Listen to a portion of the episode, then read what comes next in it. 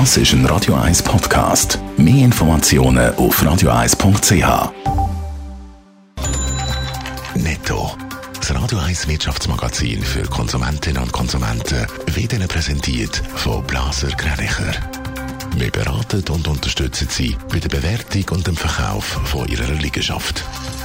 blasergreinicher.ch Dave Burkhardt. In der Schweiz ist die Arbeitslosenquote im Februar überraschend leicht zurückgegangen. Laut dem Staatssekretariat für Wirtschaft SECO sind Ende Februar knapp 168.000 Menschen als arbeitslos gemeldet gewesen. Im Vergleich zum Januar sind das 1.800 weniger. Die Arbeitslosenquote sinkt um 0,1 Prozent auf 3,6 Prozent.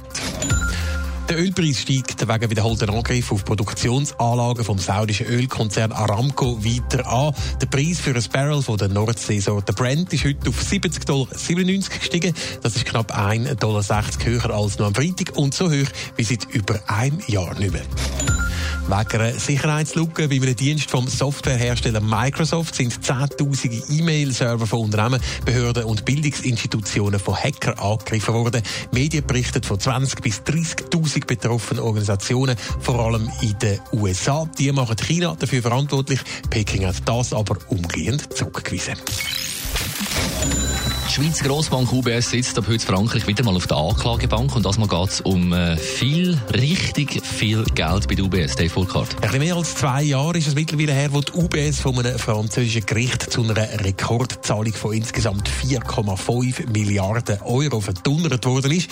Grund für die Strafe ist, dass äh, UBS-Angestellte von 2004 bis 2012 französische Steuerflüchtlinge systematisch geholfen haben, Geld da bei uns in der Schweiz zu verstecken. Die Bank habe Kundenberater an Golfturnier oder klassische Konzerte oder auch an Jagdveranstaltungen geschickt, um dort illegal neue Kunden anzuwerben.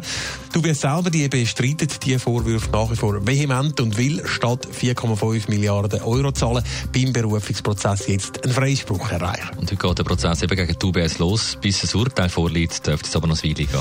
Ja, der Prozess selber der dauert laut Cash bis am 24.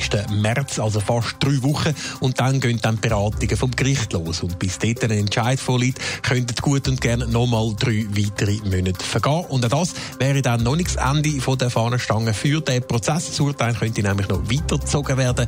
Die nächste Instanz in Frankreich wäre dann das Kassationsgericht.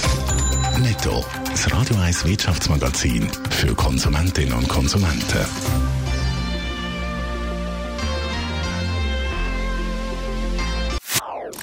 Das ist ein Radio 1 Podcast. Mehr Informationen auf radio1.ch.